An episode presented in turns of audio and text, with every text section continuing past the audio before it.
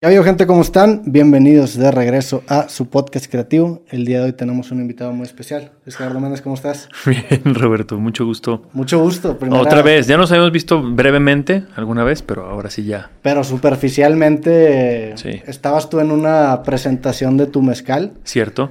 Eh, era un evento social. Sé que no es una, un estado que a lo mejor te sientes muy cómodo. ¿En Monterrey? El, no, el ser tu host de un, de un evento social presentando. Claro. Porque escuché una entrevista que no te gustaba ser como el protagonista cuando presentas tu película, ¿no? Sí. Porque tienes que estar saludando y notabas que era como una boda. Sí. Y dijiste eso y me llevó bastante ese momento. Eh, sí, sí, sí. Estaba, estábamos lanzando mi mezcal, ¿no? Justamente entonces... Eh, ¿Se llama Ojo de Tigre? Ojo de Tigre, sí. Y, Monterrey es un, es un lugar muy importante. Para mí siempre en general, con las películas, con las series. Como que la gente de Monterrey siempre me ha recibido muy bien. Y pues es un territorio que es muy importante para mí con todo. Y particularmente con el mezcal, ¿no? Porque en ese momento queríamos como entrar de lleno. Ahí vas lanzando el mezcal justamente, ¿no? Empezábamos hace, ¿qué? tres años, antes de la pandemia. Y ahorita está ya posicionado en en tiendas, en restaurantes. Somos afortunadamente el mezcal número 5 del país. Órale. Cuando empezamos hace tres años, había 350 marcas de mezcal y pues éramos el 350 porque acabamos de salir y ya vamos en el 5. Y ya nos quedan adelante, arriba cuatro gigantones a derribar. Pues felicidades, la neta. Sí, gracias. Es, un trabajo bastante largo. Ahorita que estábamos empezando, te dije que contaras hasta 10. Sí. Y justamente, creo, no la quiero cagar, espero que no la cague, pero es el soundtrack de una película que tú actuaste que dirige Manolo Caro, ¿no? Claro. no sé cortarme las venas o dejarme las largas. Claro, y había una canción que se llamaba Cuenta hasta 10. ¿Que era como el soundtrack de esa película? Sí, era el soundtrack, era el soundtrack y la cantaba, ay, puta madre. La canta Javier Blake. Javier Blake, Javier Blake, que es... Con Natalia Con Natalia Forcade, sí. Y el Javi Blake es, es talentazo. Sí, sí, saludos a, a, Javi Blake, sí, a los dos. Y creo que Javi además hizo el no solo el, el, ese tema, sino la música de la obra. Creo. De toda la. Sí, creo que la, había escoreado Bucho, si no me equivoco, que Bucho es el arreglista de. Sí, también. De División Minúscula. Y me aventé esa película porque justo vino Manolo Caro hace algunos meses al, podcast. Sí. Y tú la protagonizaste. ¿La otra era Ludvika Paleta? ¿o eh, estábamos Ludvika Paleta, eh, Luis Ernesto Franco, Suria Vega, Raúl Méndez. Sí. Qué chingón. Ahorita me, cuentas que vienes de muchas entrevistas. Vienes de un éxito en una película que salió recientemente, que se llama Me Time, que es una película que hiciste con Netflix Estados Unidos. Sí. Tus coprotagonistas son Kevin Hart y... Mark Wahlberg, y, Regina Hall. Ok. Sí. ¿Cómo estuvo esa experiencia? Qué loco, felicidades. Gracias. Vi que publicaste que la película uno, un pedo así, güey. Es la película número uno del mundo en Netflix ahorita. Ya lleva creo que dos semanas ahí. La verdad no me sorprende en absoluto porque pues Mark Wahlberg y Kevin Hart son dos eh, nombres eh, muy importantes y tenerlos juntos en una película pues ya es una fórmula eh, tremenda para, para el éxito, pues, eh, pero siempre es emocionante, ¿no? Cuando tu trabajo viaja a tantos países. Claro. Y, y, fue una experiencia muy rica porque, pues, eh, Boogie Nights es una de mis películas favoritas, ¿no? Y Mark Wahlberg es el protagonista de esta cinta, trabajó con Paul Thomas Anderson, que es mi director favorito. Entonces, para mí simplemente la posibilidad de estar en el camerino con Mark Wahlberg ya era así de, sí, sí, sí, sí, quiero, no me importa nada, vamos a hacerlo, ¿no? Eh, y, y por otro lado... Eh, me entusiasmaba mucho como todo el tema de poder improvisar con estos monstruos de la comedia como Kevin Hart y Regina Hall en inglés. ¿no? A mí me gusta mucho improvisar y lo he hecho eh, toda mi carrera, particularmente con Club de Cuervos y desde Los Nobles, pero Club de Cuervos era un, el set de Club de Cuervos era un terreno muy fértil para la improvisación, ¿no? Y tenía además muy buenos jugadores de tenis conmigo, ¿no? Era Mariana Treviño, Hugo, este, Hugo Sánchez, Hugo Sánchez, Chucho Zavala, ¿no? Eh, pero una cosa es improvisar en español y otra cosa muy distinta es improvisar en inglés, ¿no? Con estos animalotes. Entonces era eh, emocionante y aterrador. Sí, digo, la, persona de Mark Wahlberg se me hace muy interesante porque empezó siendo un rapero, se llama Marky Mark, y luego hace poco platiqué con Abraham Anser, que es un golfista que la está rompiendo ahorita en Live Golf, y tiene un tequila con, con Abraham Anser, este, juega póker, lo he visto ahí de repente en la Serie Mundial de Póker, es un güey multifacético. Están locos, güey, están bien locos, em, tienen imperios construidos alrededor de ellos, ¿no? Tienen... Em, yo tengo mi empresa de mezcal, tengo mi productora también estoy un poco loco, pero estos güeyes lo llevan a un nivel eh, este, este, muy, surreal, ¿no? O sea, ellos además tienen eh, una marca de ropa, una marca de hamburguesas, o sea, yo los veía todo el tiempo en el set con el teléfono haciendo llamadas, vende las acciones, compra las acciones, no, cierra esa tienda, abre una más, no, o sea, era como, y luego acción y están ahí actuando, ¿no? Y haciendo su, doing their thing. ¿Y se, involucran en el día a día en todas las empresas? Sí. ¿Sí? Sí, sin duda. Digo, deben tener un equipo de asistentes y, de, muchos socios y manos derechas, ¿no? Pero, pero sí era interesante porque yo los veía y pensaba, yo no sé si quiero eso. Ok. ¿Sabes? Yo no sé si quiero ese nivel de estrés. Eh, eh, el, el, que tengo es suficiente. ¿Ahorita estás metido en el día a día también con tu mezcal?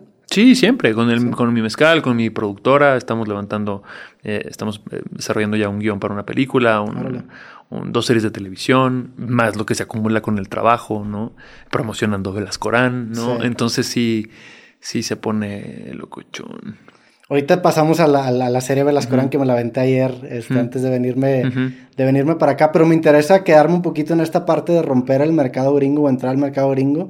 ¿Qué tan fácil o qué tan difícil fue? Me topé una historia que hay por ahí que dices que mandaste no sé cuántas audiciones en inglés y luego fuiste a un, como una especie de taller en donde había otros actores y proyectaron tu audición y te diste cuenta que tu acento no era bueno y te fuiste a vivir ¿Qué tanto fue ese proceso de romperla y qué, qué también se siente ahorita ya estar pues con estas figuras de la comedia y del, pues, cine? Pues es bien cabrón, es muy difícil, ¿no? O sea, la gente, pues hay ese, ese, este, esa fotito de Instagram que rola por todos lados del iceberg, ¿no? De que la gente solo ve el éxito, las alfombras rojas, el glamour, los premios, pero no ven la parte de abajo que es así, el no dormir, perderte bodas, perderte amistades, este, rechazo, sufrimiento, pues todo eso es parte del, trabajo, ¿no? Y, y, en ese sentido, eh, para mí trabajar en Estados Unidos fue algo muy difícil. Yo, pues eso, como dijiste, ¿no? Hice 200 audiciones eh, en las que me dijeron, no, gracias, ni siquiera un callback, pues, antes de hacer Murder Mystery,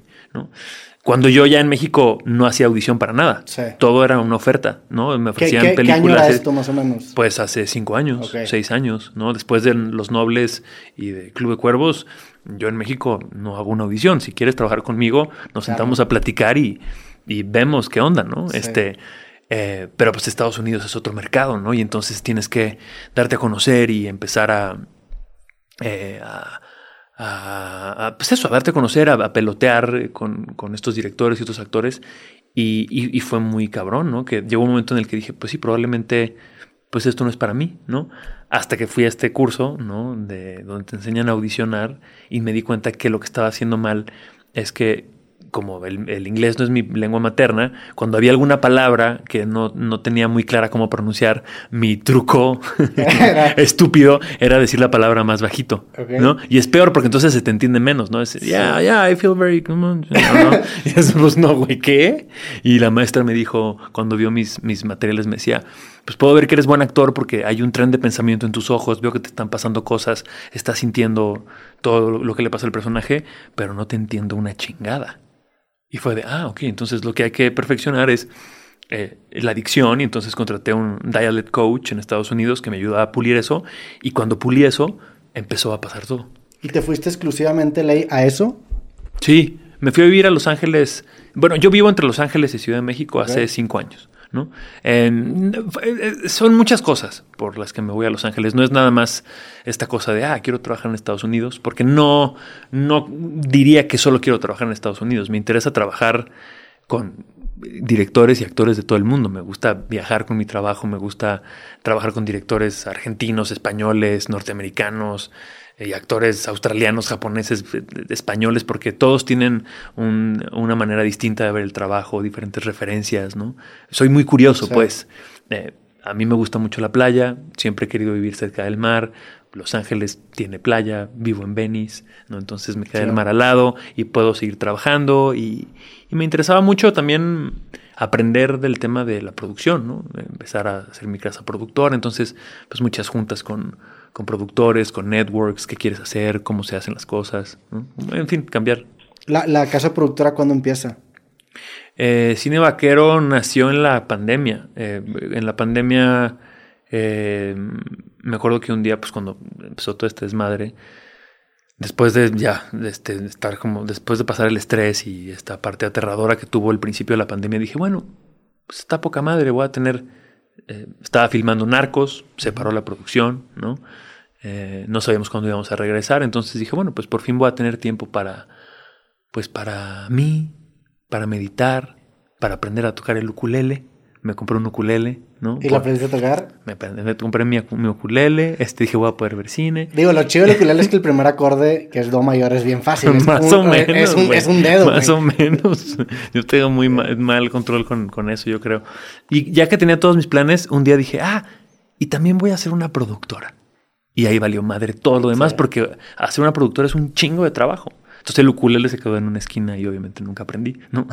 Eh, y ahí empezó este, el, el viaje de, de, de la productora.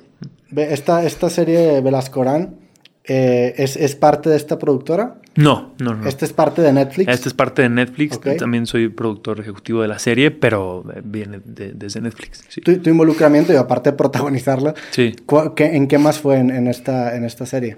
Pues mira, es, es, es, muy relativo, ¿no? Depende mucho la película o el proyecto, ¿no? En, Club de Cuervos, por ejemplo, que es un proyecto en el que estuve desde la génesis, ¿no? Desde que Netflix nos busca a Gary Alarraqui y a mí para hacer la primera serie de Netflix en el mundo internacional, ¿no? Eh, la llamada fue muy bonita porque era, hagan lo que quieran, solamente nos interesa que tú dirijas, tú actúes y Leo Simbrón produzca. Era todo. Entonces eh, había mucha libertad, ¿no? Entonces ahí eh, yo me encargué principalmente del casting. A mí me interesaba mucho escoger a todos los actores de la serie, traer a Mariana Treviño para que hiciera a Isabel, aunque nadie la conocía en ese momento. ya, la, ya la conocían más o menos, pero, pero Netflix decía Mariana Who Mariana What? Y les dije, ¿es ella o no es nadie? ¿no? Y, vieron su audición y se enamoraron, ¿no? Y lo mismo con todos los demás actores.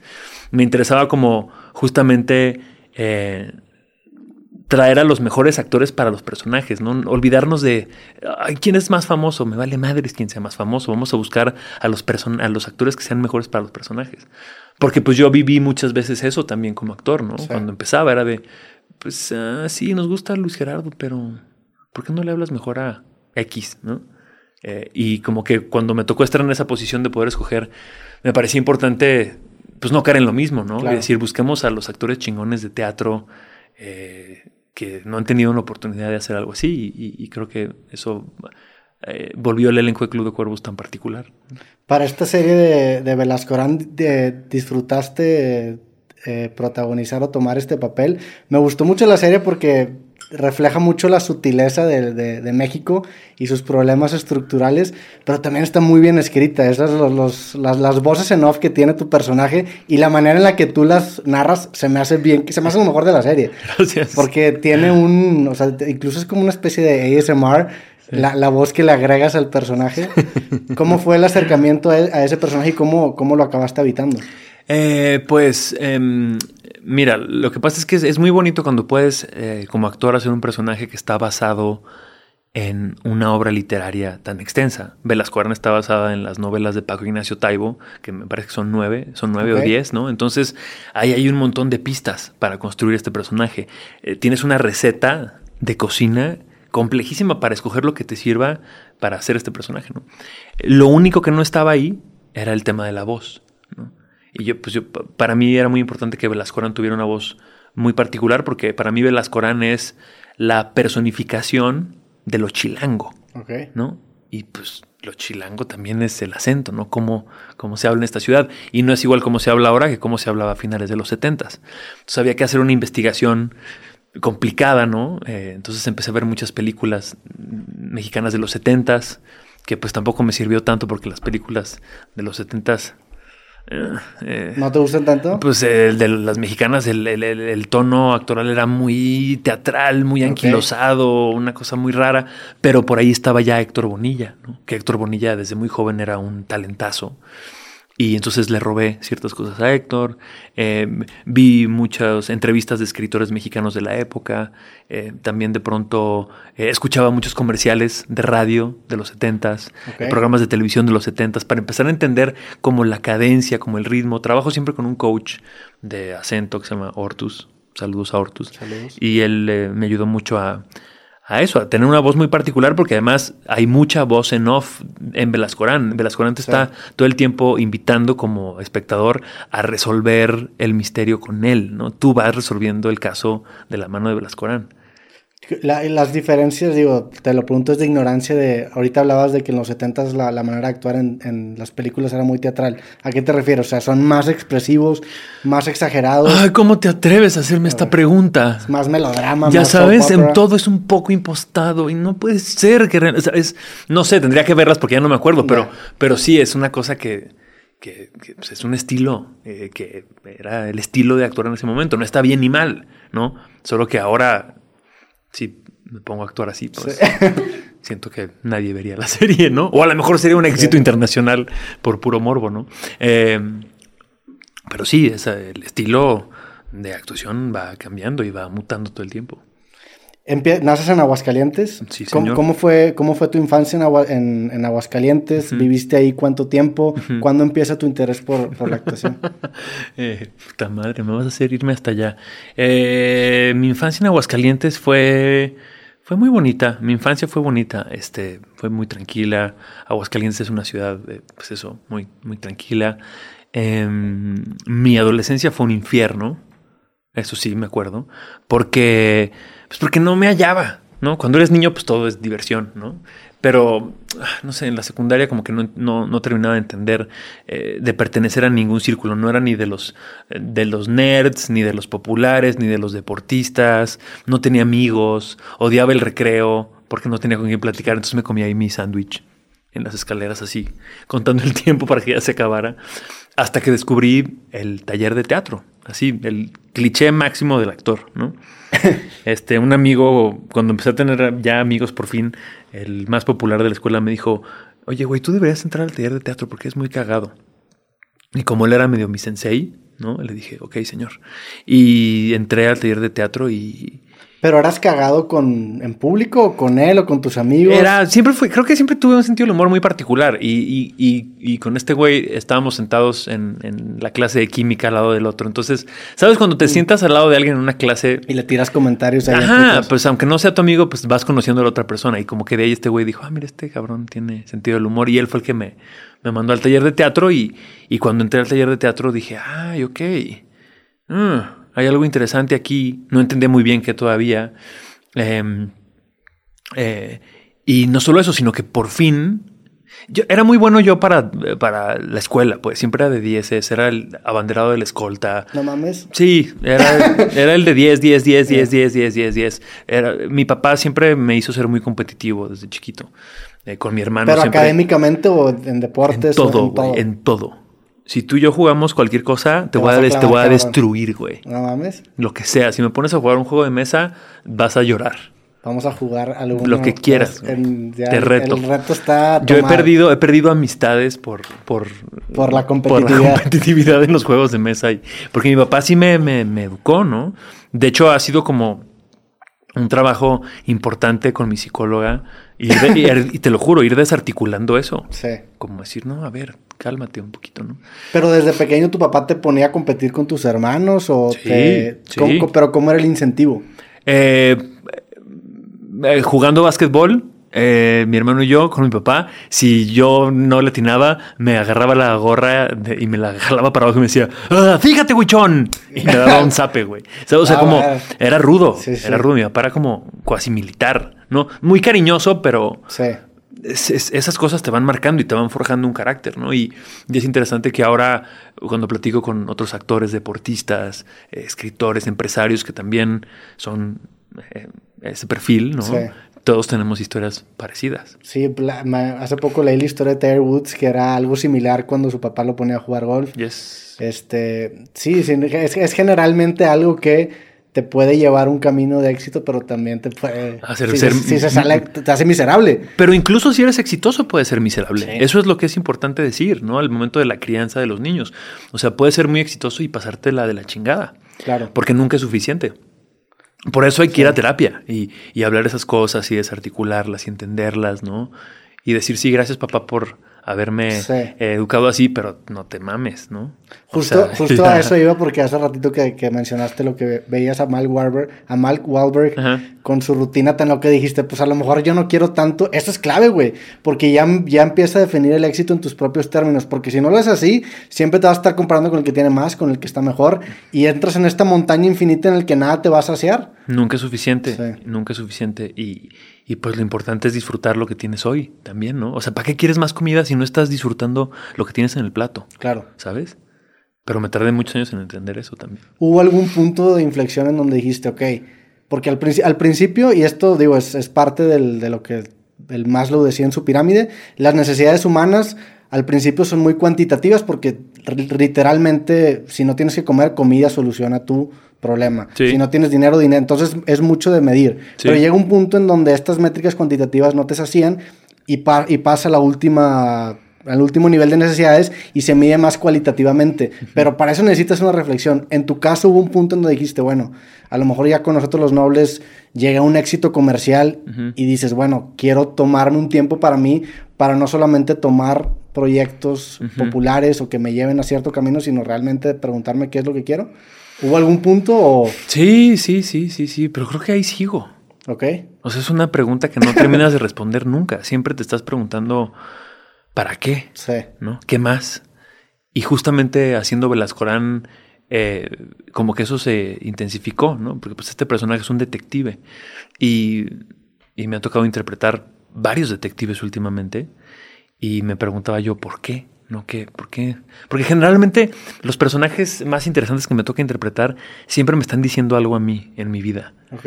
¿No? Eh, y entonces hablé con mi coach de actuación, un gringo loco que se llama John, y le dije, John, ¿por qué estoy haciendo tantos detectives? ¿Qué me está diciendo el universo? Tienes bastantes coaches, ¿no? Sí, muchos, muchos, muchos, muchos, muchos. O sea, este trabajo es... El rol del mentor es clave. Es un trabajo en equipo. O sea, cuando yo hago un personaje hay cinco personas atrás de mí.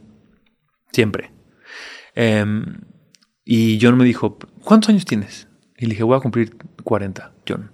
Y me dijo, mm, pues ahí está. Eh, todos somos detectives de nuestra propia existencia, ¿no? Y esos detectives que estás haciendo te están haciendo hacerte preguntas también a ti. Y me hizo mucho sentido, ¿sabes? Como que eh, los actores también somos medio detectives de los personajes, ¿no? Nos dan pistas, ¿no? El guion, el texto son pistas para que tú eh, empieces a investigar y descubras quién es este personaje que vas a interpretar. Entonces, como que hay esa familiaridad, pero luego se nos olvida hacernos esas preguntas sobre nosotros mismos. Claro. Eso. ¿Qué, ¿Qué, más? ¿Para dónde voy? ¿Por qué estoy haciendo lo que estoy haciendo? ¿Por qué estoy ¿Por qué mi agenda de pronto es eh, una serie y una película y una serie y otra película y, un, y luego y yo qué, ¿no? Y mis amigos dónde y mi familia qué y quiero ser papá o no quiero ser papá, o sea, sabes como todas esas cosas. No, y el, y el, arte a fin de cuentas toma muchas veces este rol de espejo. Y el hecho, por ejemplo, que yo te diga, a mí me gusta mucho esta canción, habla más de mí que de la canción, porque me estoy espejeando, me estoy proyectando de cierta manera en lo que yo voy a interpretar, en lo que yo estoy consumiendo, y te espejeas. Y me imagino que en un personaje al tú ponerte en sus zapatos, te, te, pues te espejeas de cierta manera. Te espejeas y lo que es muy bonito de la actuación es que te quedas con los aprendizajes del personaje. ¿Sabes? Lo que, lo que aprende ese personaje también lo aprendes tú. ¿Cómo es tu acercamiento a un personaje? O sea, ¿qué tanto? Porque sé que hay distintos métodos de distintos actores para acercarse a personajes, pero el tuyo, ¿cómo es? ¿Y cuáles han sido unos acercamientos que te llaman la atención? Siempre cambia, siempre es diferente. Em, no sé. Eh, eh, por ejemplo, con eh, Víctor Tapia, el personaje de Narcos, em, había que hacer un montón de investigación, ¿no? pero también había muchos puntos en común. Mi papá era médico, pero fue médico de la policía de Aguascalientes muchos años. Entonces yo conocía a esos policías noventeros, ¿no? Sabía cómo se veían, sabía qué energía tenían, sabía que tenía que subir de peso. Sabía que tenía que subir 15 kilos para el papel. E, ¿Eso fue algo que tú en tu construcción del personaje dijiste, tengo que estar... No, eso fue algo que los productores de Narcos me dijeron. Pero yo sabía que tenían razón. Me dijeron, el papel es tuyo, pero parece que acabas de salir de tu clase de pilates. Entonces, y además era real. Entonces, y, me dijeron, así que, ¿qué onda? ¿Te avientas este papel así? Y les dije, claro que sí. Y fue una putiza. Este, pero, pero sabía que era algo que tenía que hacer, ¿no? Y entonces sabía, en ese sentido, el trabajo era eh, sí, subir de peso, ¿no? Entrenar como la fisicalidad del personaje. Tengo un coach que a veces no trabajo con él siempre, pero a veces hay personajes que me gusta trabajar con él porque él trabaja a partir de la animalidad. Em, eh, tú escoges un animal que eh, que representa a este personaje. Por ejemplo, Víctor Tapia era un gorila, pues. Y si tú te fijas, Víctor Tapia es un gorila, o sea, se sienta como gorila, todo el tiempo se está rascando así. Porque te ayuda a construir cosas que sean distintas a ti y a entender desde otro lugar al personaje. Y por otro lado, eh, a entrevistar muchos policías de Ciudad Juárez, de los noventas, escuchar cómo hablan, me contaban sus historias, todo esto me dio... Eh, sin que Netflix se enterara mucho, ¿no? Ni los productores, porque era medio risky, pero bueno, tú haces tu investigación como tú puedas, ¿no? Y escucharlos, ¿no? Y escuchar las historias de cómo era vivir en Juárez en los noventas, ¿no? Eh, y entender como la gravedad, ¿no? El, peligro en el que estaban, eh, los diferentes jefes que tenían, porque pues sí, trabajan para la policía, pero también recibían un sobre de los narcotraficantes cada mes, así de, tienes que hacer esto, tienes que responder a estas llamadas, ¿no? Entonces, en fin, eh, tiene muchos frentes, ¿no? Otros personajes, eh, el de Me Time, pues no, no tiene esa investigación, ¿no? Es, Ese es, vamos a pasarla bien y vamos a improvisar y vamos a estar presentes y alerta para hacer comedia. Velascorán también es un, fue un viajezote, ¿no? Porque hay que leer los libros de Paco Ignacio, este, hacer el trabajo que te dije de la voz, pero además ver un chingo de cine negro, ¿no? Ver otra vez eh, Chinatown, LA Confidential, Llámenme Mike, todas estas películas de detectives, de, cine negro, como para entender las referencias, para... La estética familiar. La estética, exactamente, como para entender, eh, pues eso, ¿qué, qué vamos a hacer, ¿no? ¿Y te gusta esta parte de investigar cuando toca para el personaje o disfrutas más ya interpretarlo? No, las dos igual, pero soy muy nerd. Sí, te digo que desde la escuela era muy de dieces. Soy muy ñoño, hago mi tarea y, me gusta mucho ese proceso de, de, investigar. Y cada vez me gusta más porque cada vez corro más riesgos. Al principio como actor no la quieres cagar, ¿no? Entonces Em, es muy común. O sea, cualquier actor eh, este, siempre está escuchando. Cuando, cuando empiezas, eh, pues no la quieres cagar, ¿no? Entonces quieres estar, ser, muy natural ¿no? y muy orgánico, pero no construyes ni madres, ¿no? Y pues no, el trabajo del actor es construir, ¿no? usar la imaginación. Eh, los personajes no pueden hablar todos como tú, ni se pueden ver como tú. Entonces hay que cambiar la voz, cambiar el cuerpo, cambiar la energía, o sea, y esas cosas las vas aprendiendo con los años. No puedes salir de la escuela de actuación y ya construir montañas, pues no, no es cierto. Tardas, yo siento que yo me tardé 10 años en empezar a jugar así. Claro. Y ahora lo disfruto mucho. ¿Cómo construyes un estilo siendo un actor? O sea, interpretando varios personajes te mm. quedas con ciertos aprendizajes, ciertos acercamientos que después los tomas como recursos para no. O sea, siempre me, se me ha hecho como interesante el cómo construir un estilo si cada personaje es algo distinto. Me imagino que después empiezas a hacerte más popular y ya te empiezan a perfilar a ciertos papeles que no solamente tengan que ver con tu físico y, de, ahí agarras un estilo como un, no sé. Pues, pues yo creo que el, el, estilo creo que tiene más bien que ver con lo que tú le prestas a los personajes que ya traes tú, ¿no? Hay ciertas cosas que, que tú traes que, de las que, es difícil salir de ellas. Ajá. O sea, es difícil desaparecer por completo en un personaje. Esa es la meta, ¿sabes? Como de esa. Yo, yo veo mi carrera hacia atrás y siento que lo he logrado tres veces, ¿no? O sea, como realmente ver un personaje y decir, órale, sí, no estoy para nada. Ya. ¿no? Y no, y en otros ahí estás, ahí hay cosas tuyas de tu sentido del humor, gestos, miradas, manerismos, ¿no? Pero construir con el bordado fino y de veras desaparecer en un personaje, pues eso es lo que hace Meryl Streep, ¿no? Sí. O Julianne Moore, o Daniel Day-Lewis, en todos sus papeles. Pero pues son los maestros, ¿no? Claro. Y que tienen un talento innegable y unas tablas increíbles, ¿no? Eh, creo que esa es la meta, pues, pero es, es, es difícil. Sí, claro. Tu día a día ahorita en este momento, ¿cómo es? O sea, ¿tienes compartimentalizada la parte de prepararte para un personaje o es, mientras te preparas estás grabando un proyecto? ¿Cómo organizas tu día? No, es un cagadero. Eso es un desmadre, es lo más difícil. Em. ¿Y ahorita más ocupado que nunca? Sí. Sí, porque estoy malabareando el mezcal, con la compañía productora, con los proyectos que estoy desarrollando, con el que me toca filmar, con el que viene en tres meses. Pero sí, creo que sí soy bueno organizándome, pues. Y, hay un equipo que trabaja conmigo muy grande eh, y que a los que les debo así la vida, porque me ayudan como a eso, a, poder... Eh, me gusta estar involucrado en todas las conversaciones, pero también me gusta mucho delegar.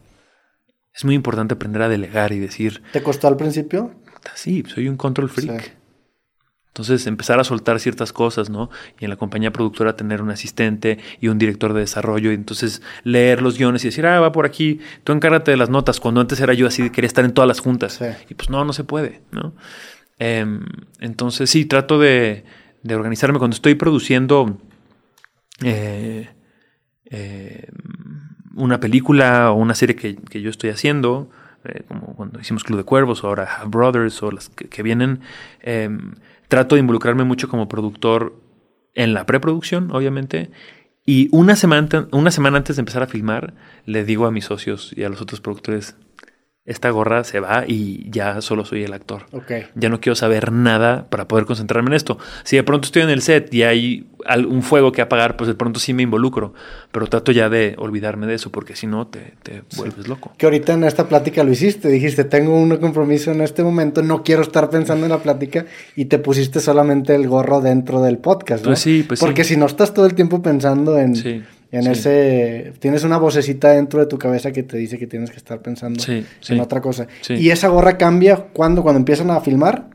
Generalmente una semana antes. Ok. Les digo, ya no quiero saber nada. Y te preparas para el personaje. Me preparo desde antes. Mm. No, no, pues ojalá pudiera preparar, preparar un personaje en una semana. Pero si una semana antes es así, ya no quiero saber nada, nada, nada, nada, nada. Si la actriz canceló, si el director no va a poder filmar, si ya no quiero saber. Eres una persona espiritual, güey. Ahorita que estábamos platicando un poco de definir para qué todo esto, cuando, Creo que sí, no soy una persona religiosa, pero creo que sí soy una persona espiritual. Estudiaste cábala, ¿no? Sí, pues, eh, tengo una formación ahí muy particular porque vengo, de una familia hipercatólica. Mi mamá es la mujer más católica del país, probablemente. Este, eh, yo crecí en colegios maristas toda mi vida. Toda Jesús por María, toda María para Jesús. ve a tu Marcelino Champaña, ruega por nosotros. Este, y esas cosas. Em, y después eh, eh, me asqué del catolicismo por muchas razones. Dije, esto no es para mí. Ahora me reconcilié con el catolicismo en muchas cosas y hay, hay, hay rituales que extraño, ¿no? Por el ritual, ¿no? Por el estar con la gente, por la comunidad, por el espacio de, de encuentro, ¿no? Pero hay cosas que no me gustan, ¿no? que creo que están mal. Em, después em, estudié Cábala eh, mucho tiempo. Y, ¿Qué es Cábala? Perdón, mi ignorancia. pues la Cábala, eh, puta, no sé si podría definirlo bien, probablemente la voy a super cagar, eh, pero pues es una corriente de, este, filosófica. es un estudio, mira, aquí me están este, este soplando, pero em, ellos decían, la cábala es una tecnología espiritual, güey. Así de pronto decían, me acuerdo. Y, y es una filosofía y una manera de ver la vida muy interesante. Tiene, hay, cosas muy interesantes en la cábala que vale la pena estudiar, como principios muy básicos, eh, muy elementales, ¿no? Como, eh, por ejemplo, te enseñan que la gasolina de la vida es compartir. Ok. ¿No? Si tú recibes y compartes, va a seguir llegando la cosa. Si todo es para ti, todo es para ti, todo es para ti, pues entonces ese flujo se detiene y te chingas, ¿no? Eh, se habla mucho del poder de la lengua, por ejemplo, ¿no? Cuando tú hablas mal de alguien, em, energéticamente es como si le estuvieras asesinando, ¿no? Entonces es cabrón. Eh, ellos dicen, en la cábala te dicen que los dientes que tienes están ahí para proteger tu lengua de no hablar de más, ¿no? Que es cabrón porque a veces nos gusta mucho eh, hablar mal de alguien para echar desmadre, ¿no? Sí, sí. Pero entonces ahí también tiene que ver la intención. ¿Por qué hablas mal de alguien? ¿Para joderlo o solo para pasártelo bien con alguien? Entonces ahí también cambia la cosa. En fin, como muchas cosas muy específicas que fueron interesantes estudiar. También luego cuando estudié más me di cuenta que tenía una parte muy oscura. Eh, el ser humano siempre termina por joder las filosofías. ¿Sabes? Cuando ya entra una cosa de de estatus, de poder, de yo estoy más arriba que tú y tú tienes, tú eres mi estudiante y yo soy el maestro y te callas y tú tienes que dar el diezmo y tú tienes que, mm, ¿sabes? Como eh, eso, ahí es cuando se empieza a joder todo. Claro. Y luego también estudié budismo, entonces como que trato de quedarme con ciertos elementos, eh, ideas. sí, con, ciertos conceptos y los agarras de una forma muy práctica. Sí. Me, pasó algo similar con la religión católica, yo también estudié en colegio católico y... Sí, tienes la misma mirada traumatizada que yo. Y para bien o para mal te define, güey. A mí me tocó también estar en una escuela de los legionarios de Cristo. Eh, iba a campos de verano católicos en San no, a ti te fue peor. Fui monaguillo. Sí, estuvo denso. Y luego hasta eh, en secundaria me empecé a alejar justamente porque me asqué, tuve ahí un, conflicto. Y ya mi preparatoria fue laica. Entonces, pero, pero en retrospectiva, también he aprendido a conciliar un poquito esa parte de mi vida e incluso empiezas a disfrutar ciertas ceremonias. Por ejemplo, ir a una misa aunque no te claves o te guste el fondo o no creas en el fondo, el ambiente, la musicalidad, la estética que hay dentro de la iglesia es algo bonito que te hace sentir algo. El ritual. El ritual es algo que te pone en un estado que a lo mejor, digo, y, nos vamos a este tema de que a lo mejor el, el el contenido o, lo que te dicen que creas no es tan importante, lo importante es el valor epistémico, lo que te hace hacer esa creencia. Si te hace sentir en paz, pues carnal, dale. O sea, es igual de falso a lo mejor que tú creas en un Dios a que yo llore por una canción. Los dos son cosas que, interpretamos y nos hace sentir algo. Es el espacio para hablar contigo, el espacio, espacio para hablar con Dios, ¿no? Como, como le quieras decir. ¿no? Es ese espacio de silencio donde te escuchas, donde... Sí. Eso, como y particularmente ahora, ¿no? Con redes sociales y todo el ruido que hay, pocas veces estamos como en silencio. Sí. Eh, como para escucharnos, creo. ¿Te metes tú en, mucho en el mundo de las redes sociales? ¿O te, mantienes distancia? Eh, trataría, me gustaría tener una relación eh, más distante. Em, em, pero sí, es difícil, ¿no? Es, es cabrón cómo te... La adicción al celular, ¿no? Sí pero sí, trato de cada vez menos, eh, cada vez menos, cada vez menos, cada vez menos, pero pues es... Em, he pensado en cerrar mis redes sociales muchas veces. No lo hago porque, porque sí creo que me ayuda a comunicar eh, mis proyectos, ¿no? Eh, ciertas causas con las que trabajo, como con ACNUR, con los refugiados, temas de calentamiento global, o sea, como cosas que me parecen interesantes, como difundir, ¿no? apoyar. Pero si pudiera cerrarlo, la verdad es que no, no me lo pensaría tanto porque sí, eh, me quita mucho tiempo y me genera mucha ansiedad. ¿Cuál específicamente? ¿En dónde, en dónde pasas más tiempo? ¿En Instagram, TikTok? Eh, no, no, TikTok. Entré un día, abrí la cuenta, me asomé y dije, what the fuck, y la cerré inmediatamente. Dije, no, no voy a ser ese señor que se pone a bailar ahí. Bajo ninguna circunstancia. Este, eh, pues Instagram me parece que es interesante, ¿no? Me parecía más interesante. Ahora siento que es solo como una, eso, como una curaduría perfecta de, la vida de la gente, que pues no es cierto. Me incluyo también, ¿no? Mi vida no es. Si tú ves mi Instagram, no es, esa no es mi vida. Sí. O sea, ese es el 2% de mi vida, ¿no? Pero tampoco me interesa compartirte mi vida. Claro. ¿Sabes? Este. Pero luego, aparte, ahora estamos en una etapa rara en donde sí es eso que tú dices, pero ahora hay como un. En un principio era así, solamente muestra lo mejor de tu vida y luego la gente se empezó a hartar de eso y muéstrate un poco más natural. Entonces ahora, ahora la moda es fingir naturalidad, lo cual lo hace todavía más asqueroso. Creepy. Porque ahora estás intentando fingir que te tomaste una foto sin darte cuenta y que se ve un poco desarreglada. Sí, en el baño, en el excusado. Ajá, cuando en realidad. Cagando, pero maquillada. Sí, pero maquillada, cabrón. Sí, sí, sí.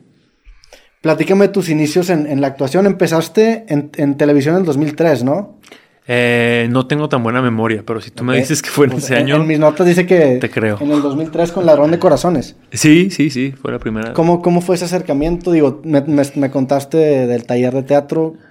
no, pues de, ahí me fui a. Me vine a la Ciudad de México con este sueño de quiero ser actor sin conocer absolutamente a nadie. Vengo de una familia de doctores, entonces no. ¿A qué edad te fuiste? Me vine para acá a los 19. Mm. Este. Y empecé a hacer muchas audiciones. Eh, es una historia muy larga y de hueva. Eh, no sé si te va a interesar, pero bueno, llegué, llegué a México y em, yo me vine para acá a estudiar marketing.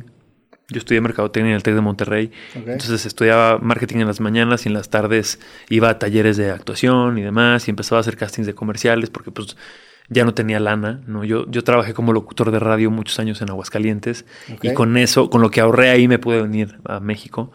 Eh, ¿Y trabajaste de locutor desde los...? Desde los 16. Ok, desde bien morro. Sí, sí. Y, y ya acá, este... Eh, hice una audición para Disney Channel, eh, para, ser, para, ser, conductor de Disney Channel. Eh, me fue muy bien, pero al final no me quedé. Pero el productor de Disney Channel, de Channel en ese momento era Epigmenio Ibarra, que pues, era el director de Argos en ese momento, cuando Argos estaba haciendo mirada de mujer y eh, nada personal y estas novelas que eran épicas y que estaban transformando y revolucionando el mundo de la televisión en México. Y pues él me conoció ahí y me dijo, mm, conduces muy bien, pero te quiero ver actuar, muchacho. Y me dio una beca de actuación en su escuela y ahí empezó. Ahí empezó. ¿Qué escuela era? Casa Azul, la escuela de actuación de Argos. Sí. Y ahí empecé a, a, trabajar en mis primeras obras de teatro, mis primeras películas, este, eso, Ladrón de Corazones, Gitanas, eh, bla, bla, bla. ¿Y te gustó esa etapa académica de prepararte para...? Sí, sí, sí no sabes cómo la extraño. Sí, sí. Me hubiera encantado... Estar consciente que la vas a extrañar después. Sí. Sí, porque... Romantizas la vida y a mí también me pasa que romantizas la vida universitaria y dices, puta madre, de haber sabido que esto solamente iba a dar tantito y luego ya... Te tendrían que decir más los maestros, ¿no? Lo, lo, cabrón que es. Pero siento que aunque, siento que sí te dicen un chingo, nada más que no, no entiendes, güey. Sí, sí, probablemente. No tienes esa referencia de, oye, carnal, tienes 20 años. Sí. Y seguramente si la, todo, todo sale bien, vas a vivir hasta los 80. Sí y vas a tener solamente este pedacito en donde te preparas. Y sí, es, es, un, es un momento muy chingón para, para experimentar, eh, para darte cuenta que no sabes nada, ¿no? Porque a mí fue lo que me pasó. Yo llegué a Ciudad de México pensando que ya era un actor súper cabrón porque había hecho dos obras en Aguascalientes, ¿no? Y luego entras a la escuela y te dan una, una, este, una revolcada brutal los maestros y luego sales de la escuela de actuación y sientes que eres el más chingón, ¿no? Y que ya sabes todo. Y a mí me pasa mucho de pronto eso. Yo me, veo hacia atrás cuando salí de la escuela de actuación y hay, como una arrogancia, arrogancia y una soberbia de, cuando los de, los estudiantes y también de las nuevas generaciones, ¿eh? y también mía es, es algo muy del ser humano, creo, o sea, de, de la juventud también y de la eh, ignorancia, ¿no? De, de, creer que ya lo sabes todo a los 22 y, güey, no tienes ni puta idea de nada. Entonces, eh, pero también es muy bonita esa inocencia porque te permite tener mucho arrojo y aventarte a hacer cosas con una absoluta inconsciencia. Claro, no, eh. tienes una carrera que destruir. O sea, de, cierta manera, la cobija del anonimato te permite experimentar libremente porque si la cagas, pues bueno, estoy en el mismo lugar donde estoy. Ahora que tienes una carrera, sí se te ocurre. A mí, a mí me da un cierto vértigo esta, esta madre porque estás de acuerdo que estás a un tuit de distancia de arruinar tu carrera. Sí, o también esto, los ah, micrófonos. yo siempre que me paro enfrente de un micrófono, digo, ve a tomar una champaña, ruega por nosotros. Y te, y te, o sea, estás a una combinación de palabras de distancia de quedarte sin, sin carrera. Lo cual es una mamada. Especialmente hoy, ¿no? Especialmente hoy. Sí, sí, sí. Así que no vas a preguntar ninguna chingadera. Oye, entonces, pero bueno, ¿cómo, cómo te llegó la primera oferta a, esta, que es la, en el 2003 a la serie de televisión? Eh, pues no, ahí no llega ninguna oferta. Ahí tienes que tumbar las puertas a patadas. O sea, audiciones. Audiciones. Y ahí eran audiciones, presenciales. Sí, sí, presenciales y, y audiciones muy este, eh, horribles y humillantes. Este, eh, no, bueno, no sé si humillantes es la palabra, pero pues es, difícil, es, es, muy difícil. Yo odio el proceso de las audiciones. Me, caga. Porque, porque no es cierto, porque eh, lo que tú puedes enseñar en una audición enfrente de una cámara con un director enfrente es así. Es, es, es el 10% de lo que tú puedes hacer como actor. A mí me gusta, eh, en realidad, los, los proyectos más interesantes para los que me han llamado es gente que me ha visto en el teatro. ¿Sabes? O que ha visto una película mía terminada. O sea, el, trabajo, el potencial del actor eh, se, ve en un escenario, se ve en, un en una audición, es muy difícil, porque pues eh, no, hay, no, no, no tienes tiempo de profundizar. Claro. Estás haciendo una lectura medio en frío, una interpretación de lo que estás haciendo, ¿no? De lo que estás, del material que tienes, pero en realidad no estás profundizando eh, tanto. Y ahí es donde está el oro como actor, creo es que como, como persona que no se dedica al, tema de la actuación, se tiene muy romantizado el concepto tanto de Hollywood como de la audición. Sí. La película esta que saca David Lynch, la de Mulholland Drive, hay una escena bien famosa de la audición que hace esta, ¿cómo se llama esta morra? Eh, Naomi, Naomi Watts. Naomi Watts, que hace esta audición en donde todo el mundo queda impactado por el performance. Sí, sí. Y digo, la, la, película acaba siendo una crítica a, Hollywood y a la sobreromantización del mismo medio, pero esa es como la, aspiración. ¿En algún momento te tocó romper ese sueño hollywoodero viniendo de Aguascalientes y me imagino que desde que empezaste que querías aspirar a, a irte a LA a hacerla? ¿Te tocó romperlo, de, de, mistificarlo? Eh, sí. Eh, no, me acuerdo mucho de cuando hice Murder Mystery, que fue la primera película grandota que hice en Estados Unidos con Jennifer Aniston y con Adam Sandler. Eh, pues esa película me la gané con audiciones, ¿no? Y audición, y otra audición, y otra audición, y una junta con el director, y otro Zoom con el director, bla, bla, bla, bla. Todo bien. Eh, y el primer día que llego al set a filmar, ¿no? Este. Eh, que están, pues esto, Jennifer Aniston, Adam Sandler, los otros 10 actores, Luke Evans, o sea, puros actores que eran monstruos, eran como las Olimpiadas de la comedia, ¿no? Todos eran unos rockstars de sus países, ¿no? Y llegaba yo, y era el primer día que me iba a tocar estar en esa escena, ¿no? Y todo el tiempo, o sea, yo estaba, pues obviamente muy nervioso, estaba así, puta, no la cagues, ¿no? Y en cuanto me tocó actuar con ellos, dije la primera línea, todos los actores, todo el crew se cagó de risa, güey. Y fue así de, ah, es lo mismo. Es el mismo oficio. ¿Sabes? Mi trabajo es el mismo. Lo que tengo que hacer es exactamente lo mismo. Hay otros actores, hay luces más bonitas, hay un, eh, set mucho más caro, pero mi trabajo, el que yo tengo que hacer, es el mismo. Y me he venido preparando para esto desde hace 15 años. Así que, ¿sabes qué? Me la pela. Y, o sea, y te das, pero te das cuenta hasta que estás ahí. El proceso de las audiciones y todo esto es, muy abrumador. Pero el trabajo, nuestro oficio en el set, es el mismo. Y es muy bonito ver que todos los que estábamos ahí nos relacionamos igual con eso, así seas australiano, japonés o norteamericano, ¿no? Y entonces ahí, eh, pues eso, conectas y desmitificas esta cosa de, ah, Hollywood, pues ¿qué es Hollywood? ¿Qué es? Nada, es lo mismo, con más dinero. sí, pero en, específicamente el tema del humor gringo, ¿te, tocó conectar inmediatamente? Pues sí, güey, imagínate, yo crecí con Friends. Ya. Yo crecí viendo Friends y crecí viendo las películas de Adam Sandler. Y de pronto estoy actuando con ellos dos y es de, ah, creo que sé que te puede hacer reír. Ya. ¿No? Sí, sí, sí. Y... Me pasó igual con Anabel Ferreira, ¿sabes? Cuando estuve, no sé si cortarme las venas con Anabel, pues yo crecí viendo a Anabel de niño en las piernas de mi papá. ¿No? O con mi mamá abrazada en la cama. Entonces de pronto me toca actuar con Anabel Ferreira en no sé si cortarme las venas. Y fue lo mismo, o sea, te reconoces, los perros se reconocen en dos segundos, ¿no? Nos vimos en el set y fue de, ah, ya, ya sé qué traes. Y es muy bonito eso. Sí, empiezas a humanizar también a tus ídolos, ¿no? A mí me pasa mucho con conversaciones. Hay gente que, pues incluso a ti, que te, había visto una vez, pero te he visto en, películas o series, y la, la, conversación de cierta manera humaniza y dices, órale, pues sí, a lo mejor el trabajo que has hecho está muy caro, pero a fin de cuentas, platicando, empiezas a encontrar esos puentes que te unen y hacen a la persona enfrente a un ser humano. Y eso te empodera, porque dices, ah, la madre, si este güey está en esa posición y pudo, pues yo también podría intentarlo. No sé si pueda, porque a lo mejor hay cosas que escapan mi control, pero pues podría intentarlo y, ver qué, sucede. Sí, sí, se puede, nomás hay que chingarle un montón. ¿Qué, ¿Qué, otras habilidades o qué otras cosas, aparte de el tema específico de la actuación, son importantes para poder hacerlo?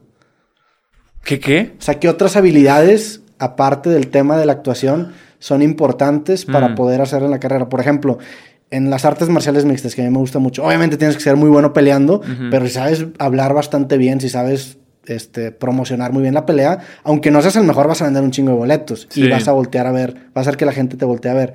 En tu carrera, ¿qué crees que también es importante considerar? Mm. Eh, tu experiencia de vida, o sea, como vivir un chingo, leer un montón, experimentar un montón de cosas que te rompan el corazón, viajar, eh, ver un chingo de cine, ver un chingo de teatro. Eh, todo eso es lo que nutre tu actor o tu actriz, ¿no? Este, y si de pronto eres un actor huevón, ¿no? Que, eh, que nomás está trabajando, saltando de un proyecto a otro sin darte esos espacios para nutrirte, pues tarde o temprano se te va a ir el encanto y se te va a ir eh, la chispa, o sea, como que hay que estar eh, eso, como nutriéndote de, la vida y también de otras técnicas, de, otras técnicas actorales, de otra aproximación al trabajo, como eso, estarte actualizando eh, con el trabajo. Em, y, y creo que yo estudié, como te decía, marketing antes de estudiar actuación y entonces desde muy joven entendí que pues tu nombre es tu marca. Y, y, tú decides dónde vas a posicionar esa marca, con qué tipo de contenidos. Y muchas veces la gente no perdona. Este, y si pues eso, si haces cinco telenovelas seguidas y después quieres hacer cine, pues va a estar medio cabrón, ¿no? Porque ya tiene asociado a cierto. Entonces se vale hacer una novela o dos. Yo hice dos o tres, ¿no? Está muy bien. Pero si tú quieres hacer películas con eh, Iñarritu, ¿no? Pues entonces hay que empezar a perfilar la carrera para un lado, ¿no? Y eso no te garantiza que lo vayas a hacer, pero sí hay que entender muy bien cómo vas posicionándote, ¿no? Con qué tipo de contenidos, con qué tipo de directores, con qué tipo de actores, con qué tipo de marcas, o sea, con eh, eso no te lo enseñan en la escuela de actuación. Porque, y está bien, porque eso no tiene nada que ver con la actualidad, pero creo que es una herramienta eh, que a mí me ha eh, servido mucho.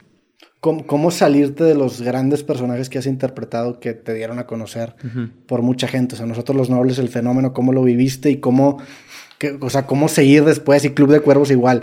¿Cómo, cómo pasar de un personaje así de grande, así de mediático? Mm, eh, pues eh, viendo para adelante, ¿no? Pues como viendo que sigue, disfrutando mucho ese momento, ¿no? Y disfrutando que la gente se viste como tu personaje en Halloween, ¿no? Es muy bonito y eso pasa muy pocas veces en la vida, pero ya, que sigue, ¿no? O sea, después de Los Nobles y de Club de Cuervos, a mí me ofrecieron hacer 40 películas como eh, de mi rey, ¿no? Sí. Y dicen, no, pues ya no, güey, ya, ya me la sé, ya sé que le voy a ir bien en taquilla, no, pero no me interesa, ya lo hice, ¿no? Y entonces viene una búsqueda de hacer cosas más indies, ¿no? Más raras, que a lo mejor no tienen tanta audiencia, pero no me importa porque es un es mi recorrido artístico y mi, mi exploración, ¿no? Y pues de pronto viene, no sé, ahora Velascorán, ¿no? Que es otra vez una como cosa súper grande, una apuesta enorme de Netflix, pero que sí me interesa, claro. ¿no? Porque pues es, nunca me habían ofrecido hacer un detective y hacer comedia negra, de este, y, y con estos valores de producción y era como muy bonito para mí poder regresar a Netflix eh, Latinoamérica después de haber hecho Cuervos con un personaje así, ¿no? Como nuestro Sherlock Holmes, ¿no? O lo más cercano que tenemos probablemente a un Batman, ¿no? Entonces eso estaba chido. Sí, también digo, no sé si, si así estructuras a lo mejor tu, tu portafolio de, de proyectos a los que te metes, pero también es y me gusta en ese sentido mucho la carrera de James Franco porque él hace una, una, película muy taquillera que acaba incluso financiando las otras películas independientes que lo hacen crecer como actor y, y lo hacen pues eh, que, que, la carrera se vuelva un poco más entretenida, ¿no? Dicen los gringos, los, es, es one for the studio, one for me. Sí. Y hace poco conocí a un actor que dice, no, no, no, es one for the studio, one for me, one for the location. Ok. Y sí es cierto, porque está poca madre esa. O sea, uno para el estudio, o sea, esa, esa serie o película grandota que te va a dar a conocer y que bla, bla, bla. Una para ti, ¿no? Que es esa película indie donde quieres explorar ciertas cosas con un director o con tu actoralidad o lo que sea. Y una porque se filma en Grecia. Ah, la location es porque te invitan a un lugar. Claro, eso se va a filmar en Bali cuatro meses. Voy, no me importa el guion, vamos, hagámoslo. ¿Sabes? Pues también eso de pronto es, es, es, atractivo. No siempre, ¿eh? No siempre, no siempre. Porque si no, luego vas a terminar haciendo un reality show en una isla y pues tampoco es la idea. ¿no? Que, ya para terminar, ¿qué, tanto tiempo te ves metido en el mundo de la actuación para ti? Digo, la agenda que tienes ahorita está muy ocupada. ¿Te ves a este ritmo a largo plazo? ¿O cómo ves tu carrera en los próximos años, en, los en la próxima década, güey? O sea, ¿cómo te ves en un futuro? Eh, lo dijo Gaby Hoffman, una actriz que me gusta mucho hace poco. Yo siempre lo había pensado, pero ella lo articuló muy bien. Me gusta mucho mi trabajo, pero quiero hacerlo cada vez menos. Ok. Así. me encanta. Sí, claro. Lo disfruto mucho, pero cada vez menos. O sea, cada vez quiero tener más tiempo para mí, para estar en la playa, con mis amigos, con mi familia, poder echarme una maca a leer. Este, son cosas que no hago mucho y que me encanta hacer. Y aprender a tocar el puto ukulele. ¿Sabes? O sea, ojalá que puedas tener tiempo de regresar a esas cosas, porque eso es la vida no somos nuestro trabajo, tu trabajo no es tu vida, ¿no? Y, es importante entender eso.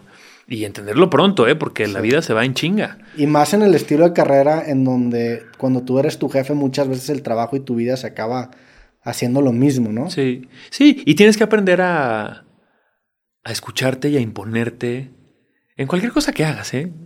creo que el sistema te empieza a comer y de pronto yo empiezo a tener un equipo de trabajo súper grande de agentes norteamericanos y estas grandes agencias y los estudios y los planes de las plataformas y es de, güey, está poca madre sus planes, pero mis planes son muy diferentes. Sí, claro. Y saben qué, no, no, gracias, ahorita no, paso. Carnal. Ah, te interrumpí, perdón. No, no, eso, eso, como tratar, pero creo que eso aplica en cualquier trabajo, ¿sabes? Como poner límites de pronto y priorizar priorizar la experiencia humana, Y definir tu suficiente. Hay una anécdota que siempre cuento en este podcast y con esto terminamos de dos actores, digo, de dos autores, Kurt Vonnegut y Joseph Heller, y va pasando un millonario enfrente de ellos y Vonnegut le dice a Heller, oye, güey, ese vato en una semana generó más que toda tu novela, tu novela más popular, Cash 22 en toda su vida. ¿No te causa algo? Y me dice, no, güey. O el vato dice, no porque yo tengo algo que él no tiene, un suficiente. El tener tu suficiente te empodera porque hace tu vida un juego que tú puedas ganar. Define el éxito en tus propios términos. Sí, sí. Ay, pues a ver si me ayudas a encontrar mi suficiente, güey, porque es todo bien agotador este pedo. Carnal, de verdad aprecio mucho tu tiempo. Gracias, por, aceptar la invitación. Claro. Este queda pendiente el juego de mesa que tú quieras, porque Donde te voy a bastante competitivo. Destruir, güey. Cuando vayas a Monterrey, te invito a, echarnos una segunda parte si es que quieres. Órale, y jugamos un code, Names. Yo jalo. Este, un Risk. A la, a la digo, dura bastante. Es más, tú escoge.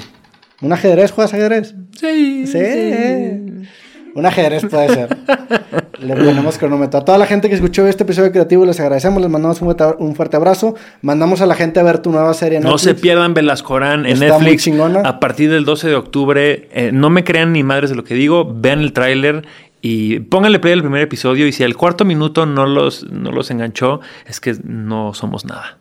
Carnal, de verdad me gustó mucho la, serie, los capítulos que vi. Un gustazo ahora sí poder platicar contigo. Igualmente. Y a todos los que vieron, escucharon, les agradecemos. Fuerte abrazo, que estén bien. Sobres. Chingón. Muy bien, güey. Hola, soy Roberto Martínez y te quiero recordar que este episodio completo y todos los demás de mi podcast creativo están disponibles totalmente gratis en YouTube y en Amazon Music. Por allá nos vemos.